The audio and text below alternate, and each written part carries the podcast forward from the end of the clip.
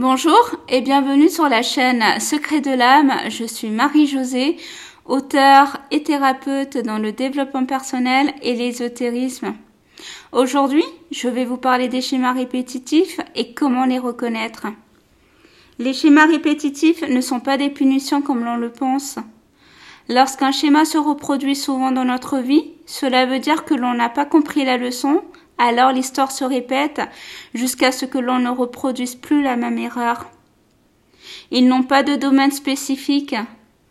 L'on peut avoir les schémas répétitifs dans n'importe quel domaine, que ce soit le domaine professionnel, financier, amical, social, privé ou même familial.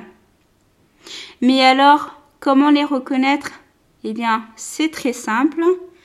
Je vais vous inviter, lorsque vous serez à tête reposée, de prendre domaine par domaine et de faire le point. Je vais vous donner quelques exemples de questions à vous poser, mais la liste n'est pas exhaustive, loin de là. Prenons par exemple le domaine professionnel.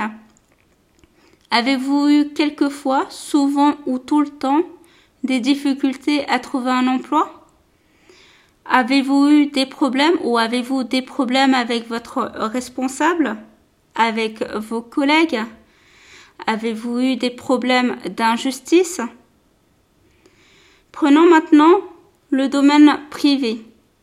Que ce soit pour vous mesdames ou pour vous messieurs, est-ce que par exemple vous êtes tombé quelquefois, souvent ou tout le temps sur le même type de personnes, c'est-à-dire des personnes qui étaient soit déjà en couple, soit déjà marié Voici quelques questions que vous pouvez vous poser afin de trouver le point commun dans chaque domaine pour comprendre ainsi les schémas répétitifs de votre vie. Comme je l'ai déjà dit, les schémas répétitifs ne sont pas des punitions de la vie.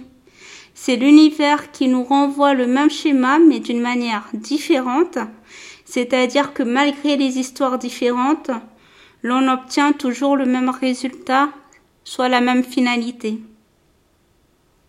Et je terminerai en disant que une fois que vous avez trouvé le ou les schémas répétitifs parce que vous pouvez en avoir plusieurs, accueillez-les, reconnaissez-les et essayez de comprendre ce qu'elles ont à vous dire pour enfin sortir du cercle infernal et aller de l'avant.